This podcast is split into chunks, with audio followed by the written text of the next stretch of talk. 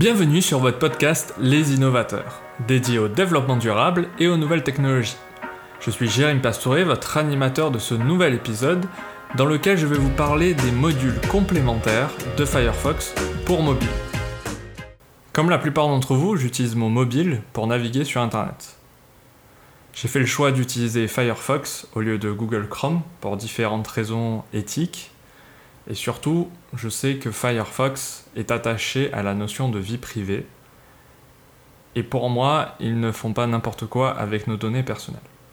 Cela fait bien longtemps que j'utilise Firefox, que ce soit sur la version PC ou sur la version mobile. Mais il y avait quelque chose qui me manquait beaucoup sur la version mobile, c'est les modules complémentaires, ou les extensions si vous préférez. À chaque fois que j'installe Firefox sur un ordinateur, j'ajoute obligatoirement l'extension AdBlock. Celle-ci me permet de bloquer toutes les publicités qu'on peut avoir sur Internet, que ce soit des pop-up ou même des publicités dans des vidéos.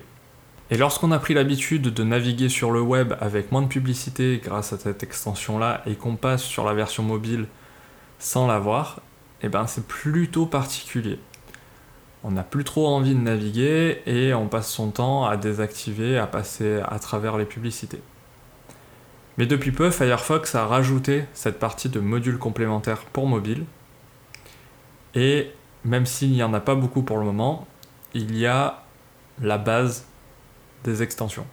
C'est-à-dire qu'il y a une extension qui s'appelle uBlock qui permet de bloquer tout ce qui est pop-up, et il y a aussi une autre extension qui s'appelle HTTPS Everywhere qui permet d'activer automatiquement le HTTPS sur les sites compatibles. Ce qui est plutôt pratique et confortable lorsqu'on navigue sur une version mobile. Donc comment faire pour y accéder? Il suffit de cliquer sur les trois petits points en bas à droite de Firefox et d'accéder à l'option module complémentaire. Firefox va vous afficher les modules compatibles avec la version mobile il vous suffit juste de cliquer sur le petit bouton plus et l'extension est activée.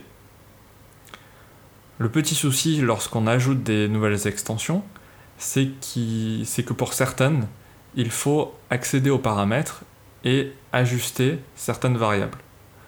Notamment pour l'extension de blocage de pop-up, il y a certains sites qui ont vraiment besoin de ces pop-up là.